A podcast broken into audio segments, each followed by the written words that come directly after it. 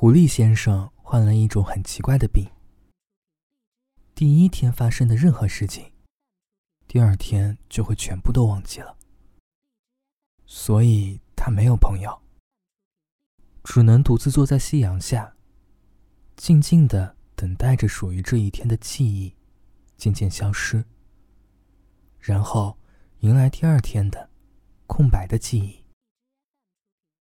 小兔子这天去蹦蹦跳跳的采胡萝卜，碰巧遇到了夕阳下的狐狸。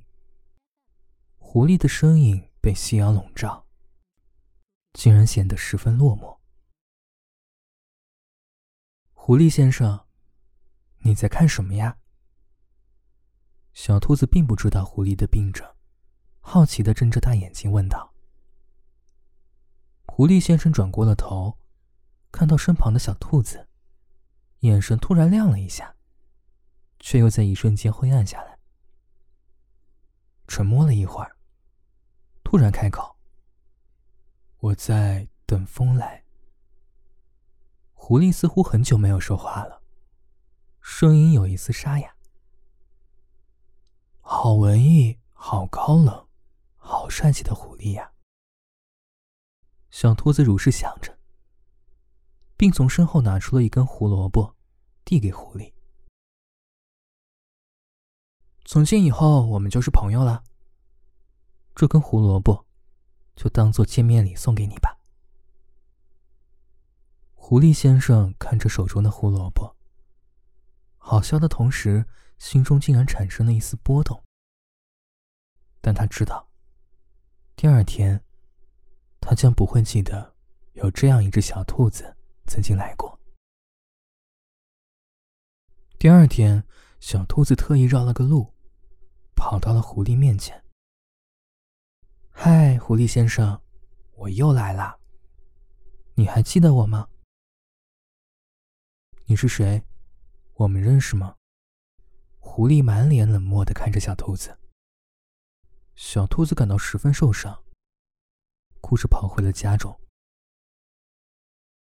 他觉得狐狸先生一点也不帅气，不文艺了，而且还很无情。然而这天，小兔子耸拉着脑袋走在森林里，恰好听到了树上的鸟儿谈到了关于狐狸先生的病，这才知道自己冤枉了狐狸先生。于是，他飞奔到狐狸先生面前，气喘吁吁的说道。狐狸先生，你在看什么呀？我在等风来。狐狸意料之中的回答，更加确定了小兔子的疑问。小兔子笑眯眯的递给狐狸一根胡萝卜。以后我们就是朋友了，这根胡萝卜就当做见面礼送给你。第三天，第四天。小白兔还是同样的问题，还是同样递给狐狸一根胡萝卜。他相信，只要日复一日，狐狸一定会把它记住的。到那个时候，就去向他表白。小兔子在心里偷笑。可是事情并没有向小兔子想的方向发展。在小兔子第 N 次期待的眼神中。狐狸还是同样的冷漠的回答，还是没有记起他来，只是满脸茫然的看着身旁的一筐胡萝卜，不知所措。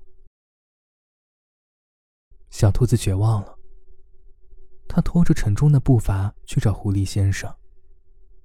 若是狐狸先生今天还是没有认出他来，他就不会再来了，因为。妈妈想要将它许配给隔壁家的大狗熊。狐狸先生，你在看什么呀？小兔子小心翼翼的问道。我在。小兔子紧张的捂住了耳朵。他不想听到同样的答案。我在等你啊，笨蛋。小兔子睁开眼睛。看到狐狸先生放大的脸庞在他眼前，似笑非笑的看着他。这些，算不算是聘礼？